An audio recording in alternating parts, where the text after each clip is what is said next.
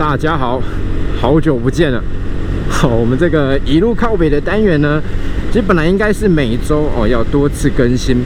但就像我之前在别的 vlog 影片里面有讲的一样哦，因为呃在疫情三级警戒之后啊，其实我本来想说每天上下班这样点对点的通行哦，我就来录一点影片哦，一开始也确实有做到，但后来其实。呃，我出门的频率真的没有那么高哦，几乎都不太出门了，头发也没剪，然 后一切生活呢就重剪。那也因为这样哦，所以呃有一段时间就没有录一路靠北哦，但我发现这样下去也不行哦，因为我就是希望说，呃在。警戒期间哦，不要减少影片的更新，然后多跟大家聊聊，所以才会设计这个单元嘛哦，所以呃，从今天开始哦，会继续制作一路靠北，放心，这个单元呢它不会腰斩哦，一定会继续的做下去。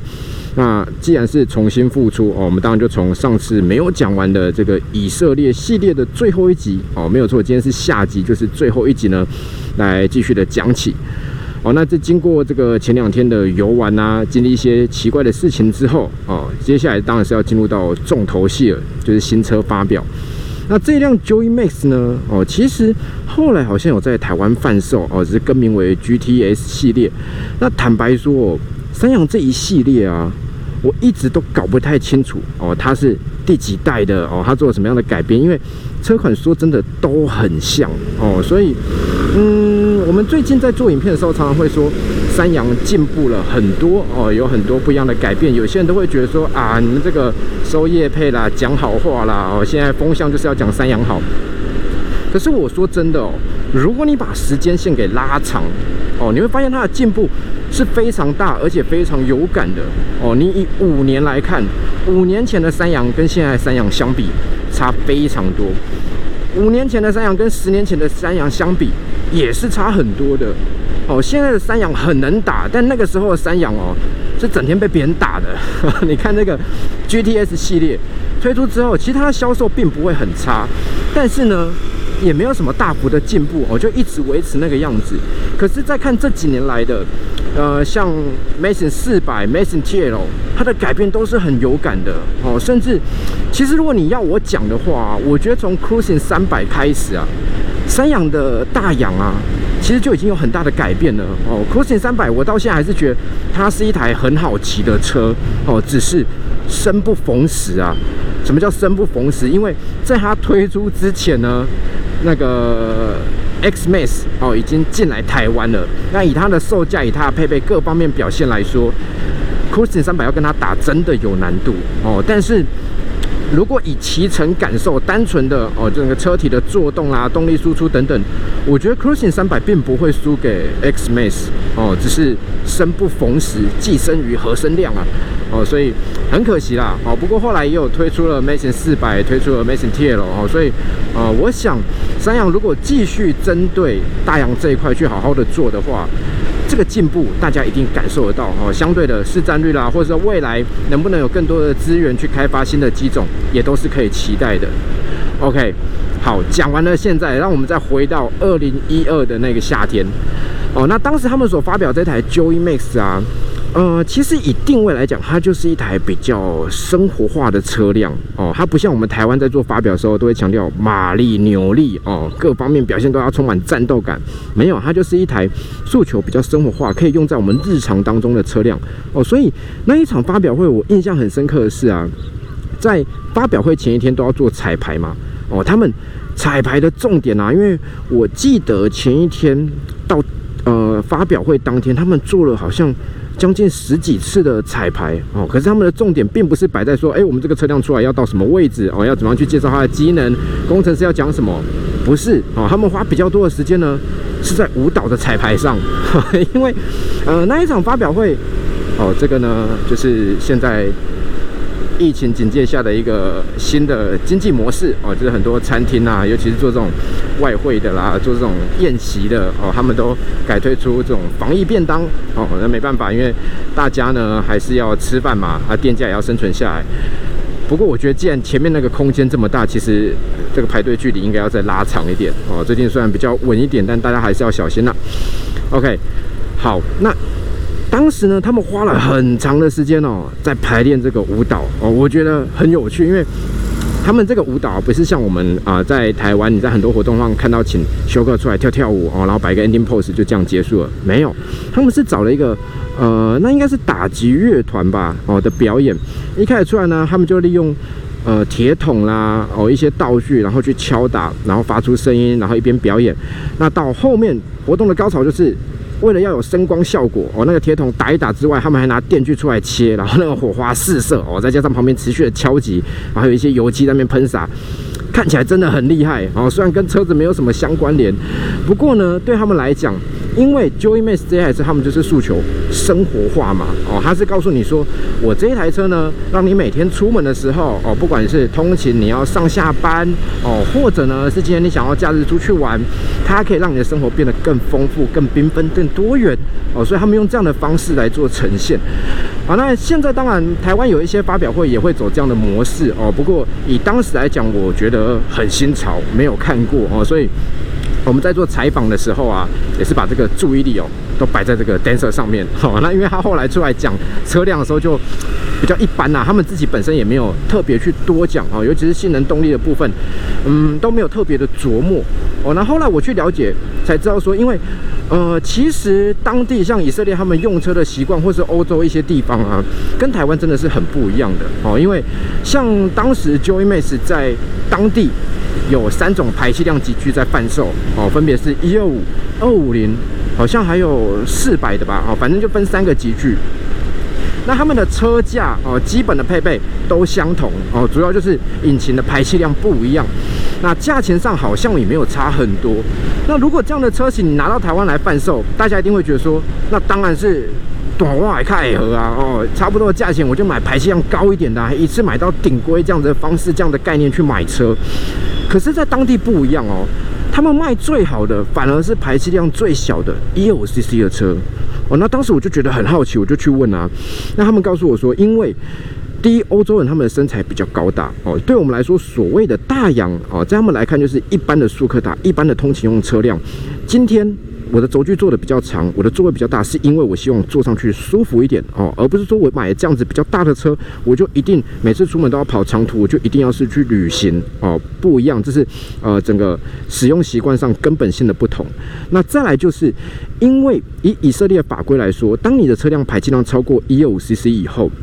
它的保险哦，相关的可能驾照也有分级哦，相关的规范会比较多，等于是你买这台车的成本它也会上升哦，所以在这样的情况之下，大部分的买车它是以通勤啊、短距离的骑乘为主，那他当然就选择排气量小的 EOCC 也就够了，他不需要去买到最大排气量的哦。这个对于台湾来讲，我想是比较难想象的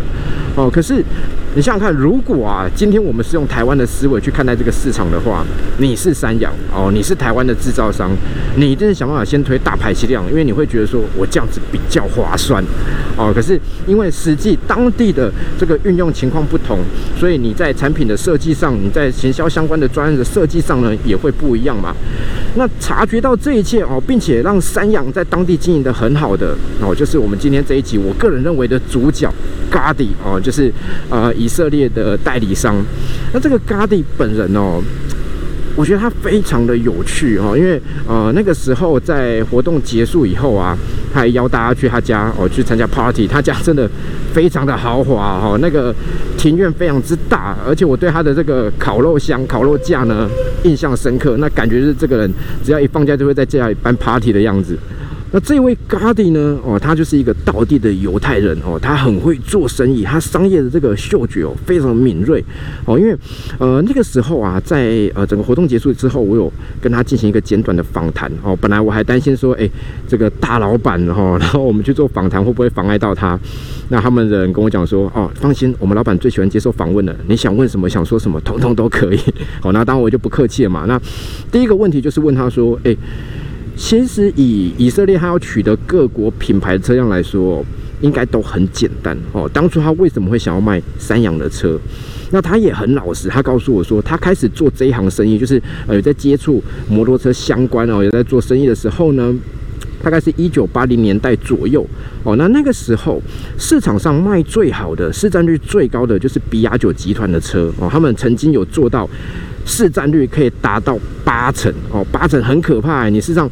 市面上十台车有八台就是比加九集团的。那所以如果你要做生意，你只是单纯的想要买卖，你不要饿死，你希望你进来的车都卖得掉的话，那你就去卖比亚九集团的车就好了。好，但是相对来讲，你也不可能赚大钱，因为每个人都会卖，每一个人都可以卖哦。所以，嗯，想要做大生意哦，不想要只是这个小本经营的 gady 呢，他就在一九，我记得。八三八四吧，反正就是那个时候，他决定要做这一门生意的时候，他就去了一趟意大利，好去参加米兰车展。因为，呃，现在我们要找新车资讯很简单嘛，哦，今天印尼发表一台新车，今天越南发表一台新车，几乎同步哦，线上直播你就可以知道，哎，在什么地方有这样的车。那如果说我想要去引进它，哦，我想要去拥有这台车的资讯相关的数据等等，都很方便。可是，在那个年代。你如果要掌握第一手的车界情报，哦，你要知道哪边有出什么车，哦，你想要卖的话，你要怎么去进口？那最简单、最直接的方式就是你跑一趟米兰车站，哦，因为每年最新的车辆，所有的资讯都在那个地方。哦，这个让我有点匪夷所思的路口。这个路口啊，以前常出车祸，因为大家都说刚刚那一个大楼就像一面刀一样哦，对着这个路口有煞气。可是我觉得根本的问题就是 这个路口设计不良，你转过来，直行车跟左转车是很容易撞在一起的。哦，这个很多时候呢，我们会用风水的道理去解释一切不合理的事情，但其实根本的问题就在于你不合理的道路设计。好，然后回到咖迪这边，啊。在当时呢，他去了米兰车展哦，他在会场晃一晃之后，他发现了一个摊位很有趣哦。因为一般我们车长，你像如果现在就算不看国际车展啊，哦，你呃台湾像五谷车展来讲，大的品牌他们都会针对自己的展区做一个很富丽堂皇的装潢哦。一进去就看到哦，这卡瓦萨 i 哦，这雅马哈，这三洋、光阳哦。可是当时他在展场里面晃晃晃的时候呢？他看到了三洋 SYM 的这个 logo 哦，可是它的展区非常非常之小哦。如果你有去参加过一些展览的话，就是那种最基本的一小格哦。当然它不是只有一格啦，它大概应该是呃六格左右，但是都没有多余的装潢，就是很简单的轻钢架这样架起来，隔板隔一格，然后里面摆满了车，然后只有两个工作人员哦。那那个时候呃，嘎迪他说他看到反正有车嘛，就过去看一看。哦，结果一看发现，哎，这些车其实设计的不错哦，不管是外形或者说它所呃呈现出来的配备啦、精致度等等，他觉得应该都可以拿来卖哦。因为当时虽然在以色列市占率最高的是比亚九集团，但也有一些日本车开始进来了。那他所看到的这一批车辆，他觉得跟日本车相比哦，应该不会相去太多哦，所以他就想进一步的了解。那不聊还好，一聊发现，哎。在现场这两位工作人员英文好像也不是说很好，他们就有点像是我在跟这个外国人沟通的时候一样哦。你用简单的单字加上大量的肢体辅助呢，才可以谈哦。那反正谈一谈，他就表示说他有意愿，他想要在啊以色列卖山羊的车啊，他希望说有机会有时间的话呢，可以到台湾去拜访一下哦。那据说当时这个山羊这两位人员呢，哦，他们也是说哦好啊，没问题啊，欢迎你来哦。但心里想的是。应该不会来吧？因为这个就好像我们说，哎，下次有机会吃饭啊，啊，下次在一起出来啊，去看电影啊，去玩啊，哦，都说一说而已，不会约。那这个外国人跑来看一看，就说，哦，有机会我去你们台湾看看，感觉上呢也只是这个社交辞令而已，哦，但没有想到过两个月，他真的来了，哦，他就跑到台湾来来看了。那来之后，台湾当然吓一跳嘛，说，哎呦，这个讲一讲还真的跑来了，哦，然后咖喱自己本身也吓一跳，因为其实他以展场的摊位去看啊。他觉得说三洋大概就是一个呃小的品牌，新的品牌哦，那可能生产的量有限，就是一个小工厂，那他就来这边碰碰运气嘛哦。如果真的能够交出他要的量，他要的货，那或许他就卖卖看，那不行就算了。就没想到来一看，哎。三洋的工厂怎么这么大哦？尤其是那个下班时间啊，从门口出来的人潮非常之，就是他有点被吓到啊，就是人怎么会这么多哦？那在米兰车展上看起来小小的摊位，没有想到，哎，其实底子蛮深厚的。那其实台湾早期很多企业都是这样哦，包含你像红海、像郭台铭，早期开始在做的时候，他产能也许有了哦，他有这样的技术，可是他就是还是要老板出来去打拼，他在国外是没有。知名度、没有市场的哦，所以要一步一步这样去拼起来。那三洋当时也是这样哦，只是说他们也运气很好，遇到了一个也想要拓展国内市场的 Gadi 哦，所以两个一拍即合呢，就运了第一批车过去贩售哦。那一开始在贩售的时候，其实呃，Gadi 他想打的就是。比较属于怎么讲，上班族、精英人士哦，因为其实我觉得外国人他们也很实际啦，就是说今天呢，我要卖车哦，我当然是希望说我的车辆哦是有我的市场哎的 KRV 的车友，好，那。我在卖的时候，我一定要设定一个 TA 嘛，哦，希望说，哎，这个各位有钱的商务人士哦，买我的车哦，你们就不用搭着汽车在那边塞车了，骑车多快啊，对你跑业务啦、谈生意都是比较方便的。可是实际贩售之后，他发现呢，因为呃当时的售价设定的比较便宜哦，跟市面上的比亚九集团的车款相比之下，它的主要优势是在于价钱哦，所以很多人买的其实是一般的通勤族哦，并不是他所谓的商务人士哦，但也因为呃误误打误撞呢，吸引了这一批就是呃怎么讲比较平民的使用者之后。它的销售数字，它的能见度哦，很快就打开了。好，那咖喱越卖越有信心，就持续的引进哦，并且针对当地市场的一些需求呢，回馈给三洋哦，希望说，哎，下次帮我们进口来的车辆啊，也许可以做一点这样子的调整哦，也许可以改些什么东西哦，用这样方式我会更好卖哦。那三洋呢，也听从他的意见去做相对应的配合哦，结果短短几年之后啊，比亚九集团这个独霸一方八成的这个市占率哦。就真的被他打破了哦。那最高的记录啊，三洋曾经有销售率可以达到年销售率可以达到四成以上哦。你以一个外国进来的品牌，而且相较于你看八零年代、九零年代那个时候，台湾的品牌还不像现在 Made in 台湾一样。那个时候，呃，很多人觉得 Made in 台湾呢是比较不好的东西哦。就像，哎，那是哪一部电影啊？世界末日是不是？就是最后不是太空船故障了吗？然后打开一看，Made in Taiwan，就是那个年代 Made in Taiwan 台湾制造呢是不良品的代表哦。可是它却可以用它的销售，用实际产品的表现呢，创造出很好的销售成绩哦。所以，呃，这个记录哦，这个故事，我觉得它可以给大家一个很大的警惕啊，应该说给大家一个。很好的鼓舞，就是说，当你今天真的努力去把东西做好，而且对的时间、对的行销方式，其实一定都卖得出去哦。当然，你还是要持续的进步，就像三洋现在，你必须继续的去把你的东西做好，人家才会愿意买单哦。如果你只是把市占率做高，可是你却没有持续的进步，那其实市场也会抛弃你哦，就是这么的简单。OK，好，所以这位传奇的咖喱呢，在跟我分享完他的这个故事之后。我相信他这个故事已经跟很多很多人讲过了，哦，但是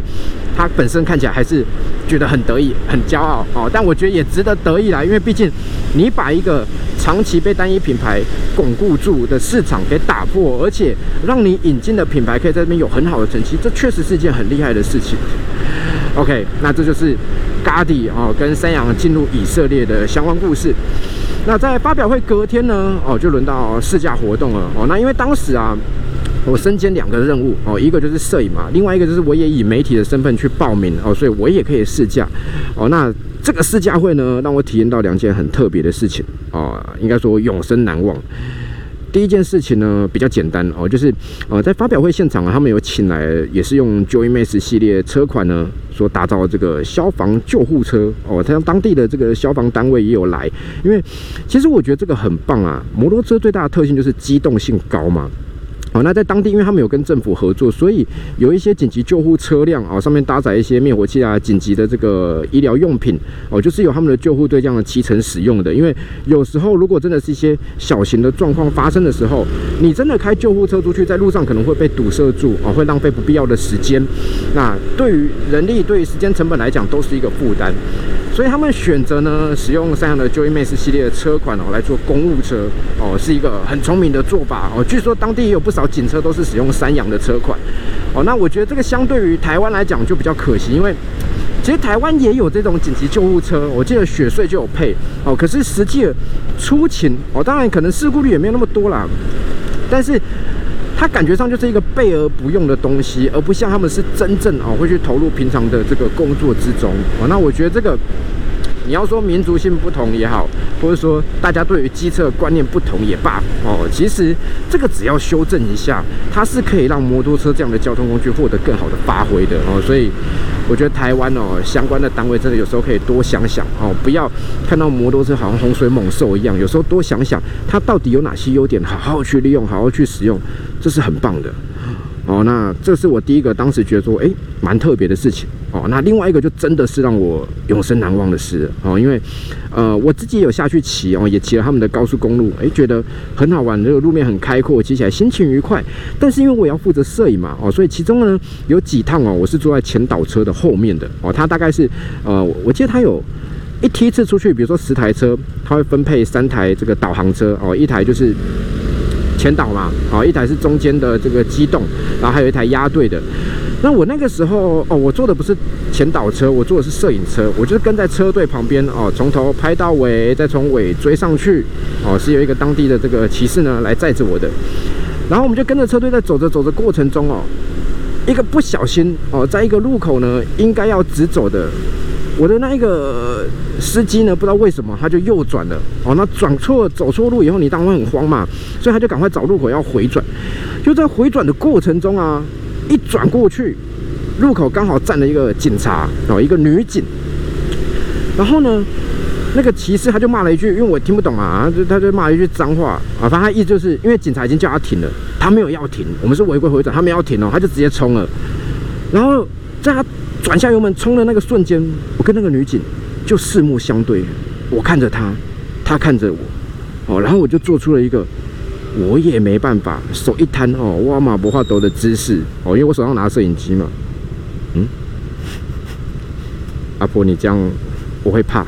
哦，我就说拿摄影机这样一摊。哦，然后这个女警呢，她看着我，她也做了一个动作，她把她的手顺势的滑向她的腰间。看起来就是一副要掏枪的样子，我当下真的吓坏了。违规回转不对哦，叫你停不停也不对，但不至于要拔枪吧？他 那个动作看起来真的很像拔枪。其实他那个时候他本来在呃开另外一张单子，就是有一个人在路边哦，他也在抄罚单还干嘛的。然后看到动作他就顺势这样下来哦，好像要拔枪。我不知道他最后没有拔，因为那个 在我的司机真的是油门全开就冲了。然后我当时真的吓坏了，然后回到那个世家会会场啊，胆小如我就立刻跟这个山羊人报告说：“哎，刚刚发生了一件这样的事情哦。”那个司机本来还装作没事，但我觉得这样不行，你要跟人家讲一下吧。哦，那讲了以后呢，他们就去告诉嘎迪哦，嘎迪面色凝重，